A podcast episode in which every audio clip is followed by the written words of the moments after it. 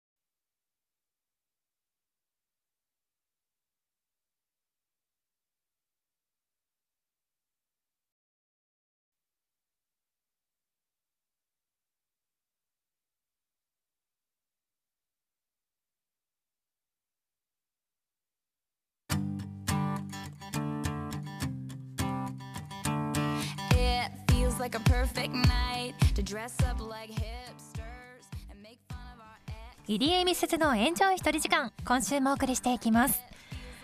一人時間の魅力や一人旅のエピソードなどをお話ししている番組です。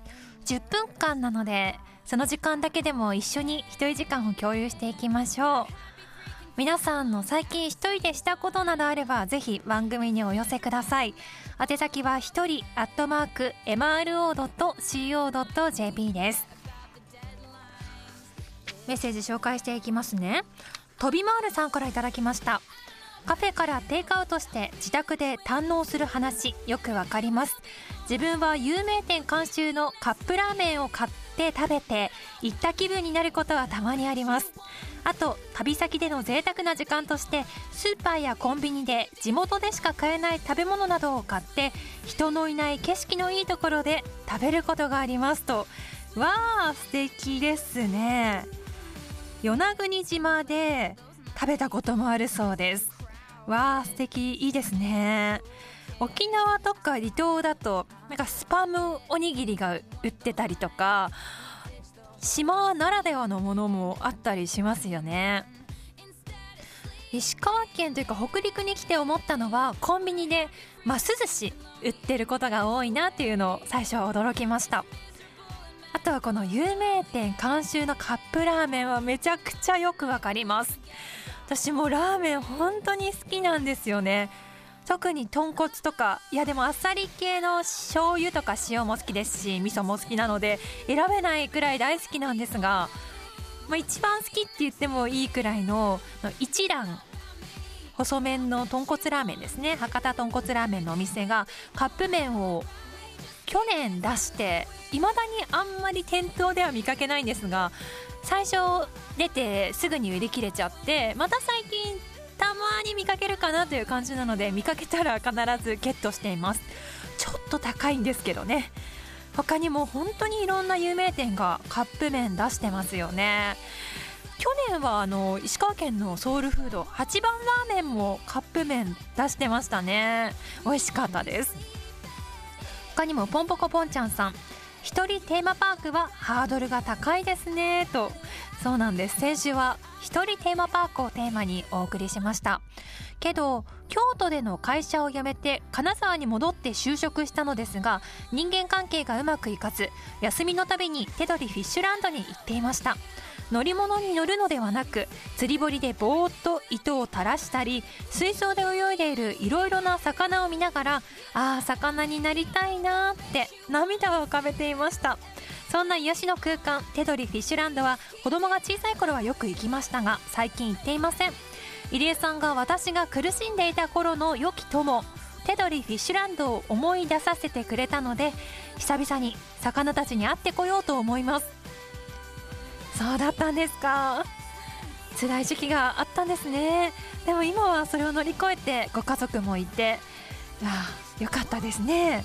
私はテナリフィッシュランドまだ実は行ったことがなくってジェットコースターもねそこまで怖くないということなので気軽に行けますし行ってみようと思います。一人でもこじんまりとしているなら行きやすいかもしれないですね。魚になりたいなってめちゃくちゃわかります。私も仕事をしんどい時とかなんかプライベートで 嫌なことがあった時とかってまあ自分でね感情をコントロールして強く生きていかなきゃと毎日思ってはいるんですけど、まあ、それでも限界が来る時ってありますよね。私も犬になりたいなとか猫になりたいなもう猫ちゃんとか本当にチワワになりたいなみたいな 風に現実逃避してる時もありますね。他にもツイッターでハッシュタグエンジョイ一人時間今週もいろいろなつぶやきをいただきました。スピカさんは一人ディズニーはまだ抵抗あってできていない入江さん。私は一人遊園地は気が引けるけど一人ディズニーはむしろ好き。経験者でしたね。ディズニーは乗り物よりもショーを見るのが中心なので、同行者はいなくても平気だし、街ブラみたいに細かく見てるだけでもあっという間、おすすめということです。わあ、そうなんですね。他にも飛び回るさんも、札幌在住の元女子アナが一人ディズニーで年間パスを持っていたと言っていました、と。ということで、今週もその一人テーマパークのお話をちょっと続きでしていこうと思います。入江美鈴のエンジョイ一人時間今回も一人テーマパークについてです。まあ、一人遊園地。テーマパークと遊園地だとまたちょっと違ってきますかね。ラジオ聴きのあなたは行ったことあるでしょうか？私はまだ未経験です。そんな中先週いつか行ってみたいということでお話をしていたんですが、インターネットで一人遊園地についてちょっと探していたら、ちょっと気になる記事が出てきました。ブログなんですが皆さんソロ活のプロの方をご存知でしょうか？私をはるかに超えるプロフェッショナルな方がいらっしゃるんですよね。その方は浅井真由美さんという女性です。ライターや編集者をされていて、ソロ活女子のすすめという著書もあり、このソロ活女子のすすめは去年テレビ東京系列でドラマ化もされていましたね。私も石川県にいても TVer があるので最近はテレビ東京も見られますよね。全話見ました。2回くらい見たかな。ハマっていました。そのドラマの元になっている方ということなんですがこの浅井真由美さんは一人遊園地も行ってらっしゃるんですね。でこの時はあの読売ランドというね私も学生時代行ったことのある遊園地に行ってらっしゃるんですがこの浅井さんのブログを読んでいたら一人遊園地を楽しむ参加条というものがあるそうです。その1まずは観覧車に乗って遊園地の全体像を把握しよう。まず絶叫とかちょっと可愛らしい乗り物とかではなく観覧車に乗るんだそうです。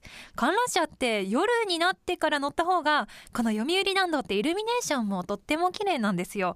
なので夜かなと思っていたんですがまず上から眺めることでいろいろなものを把握することができるそうです。でその2です。絶叫系に一人で乗ると怖さを普段の何倍も感じる。これについてもねたくさん書いてらっしゃいました。絶叫誰かと乗るとキャーって声が出たりとかなんかそういうテンションになるじゃないですか。でも一人だと不思議と声が出なかったっていう風に書いてらっしゃるんですね。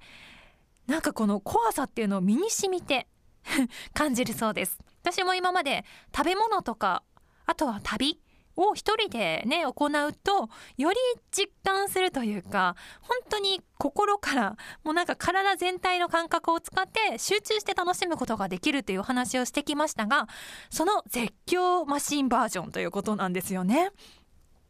でその3遊園地は精神修行の世界と書いていらっしゃいます精神修行これどういうことかと思うんですが 面白いんですよ。一人遊園地は怖さの共有も共感もありません。乗るのを決めるのもやめるのも自分しかいない。自分に甘くしようと思えばいくらでも甘くできてしまう。なのでそれを乗り越えて自分で自分をあの叱ってというか 絶叫系に乗っていくっていうのが精神修行だとおっしゃっていました。面白い考え方だなと思いました。また浅井さんについても今後ご紹介していきたいと思います。今回は一人遊園地についてお話ししました。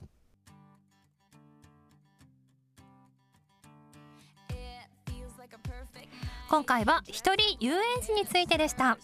あなたの一人エピソードお待ちしています。ではまた来週ですお相手は入江美鈴でした fall in love with strangers. Ah, ah, ah, ah. Yeah.